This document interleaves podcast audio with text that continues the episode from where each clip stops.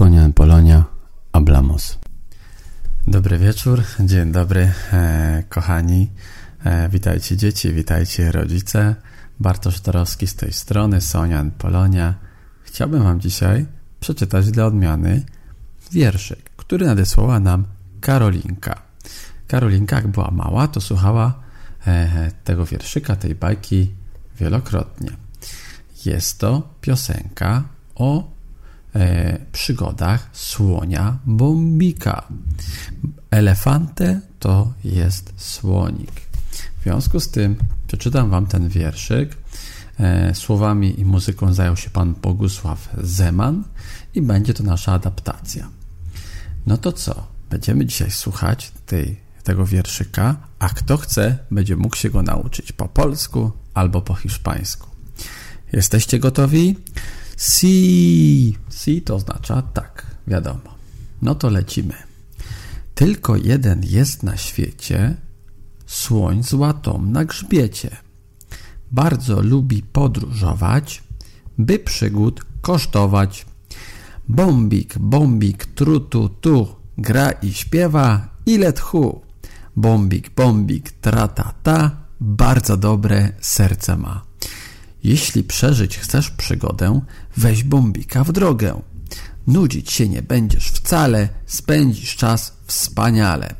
Bombik, bombik, trutu tu, gra i śpiewa ile tchu. Bombik, bombik, trata ta, bardzo dobre serce ma. Krótki wierszyk, krótka bajka, a teraz będziemy ją rozkładać na czynniki pierwsze. No bo po pierwsze, elefante to słoń. Zapamiętajcie. Mancza to będzie taka plamka na grzbiecie. Podróżować słowo biahar. Natomiast przygody to są aventuras. Grać i śpiewać to będzie kantar i tokar. Tokar to będzie grać na jakimś instrumencie, kantar, śpiewać. Corazon to jest serce, już niektórzy z Was wiedzą. No i chyba wszystko. Czas to będzie tiempo. Tiempo to jest czas, jak takie kiedyś były buty sportowe Nike Tiempo. No to co? Czas na hiszpańską wersję. Uwaga. Jesteście gotowi? No to. Solo hay uno en el mundo. Elefante con una mancha en la espalda. Le gusta mucho viajar.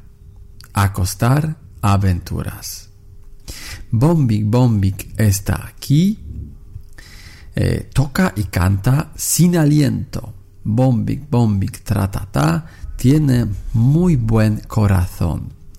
Si quieres una aventura, lleva a Bombik en el camino. No te aburrirás, en absoluto. Te lo pasarás genial. Bombik Bombik están aquí, toca y canta sin aliento. Bombik, bombik, tratata, tiene muy buen corazón. To nasz wierszyk, a wy spróbujcie sobie sami go zaśpiewać albo przeczytać e, i zobaczymy, jak wam się uda. Bombik to taka e, też bajka, którą znają na pewno e, wasi rodzice, chyba że nie mieli tej możliwości, ale wysłała nam go Karolinka i ją bardzo pozdrawiamy. Dziękujemy za ten wiersz, za tą bajkę. Mam nadzieję, że kilka słów do Waszych e, uszek wpadło dzisiaj. Więc dzisiaj bez morału, dzisiaj na wesoło, dzisiaj śpiewamy, tańczymy, możemy puścić sobie naszą ulubioną piosenkę i możemy sobie do niej ponucić historię o elefante bombik, czyli naszym słoniku. Hej! Sonia en Polonia, hablamos.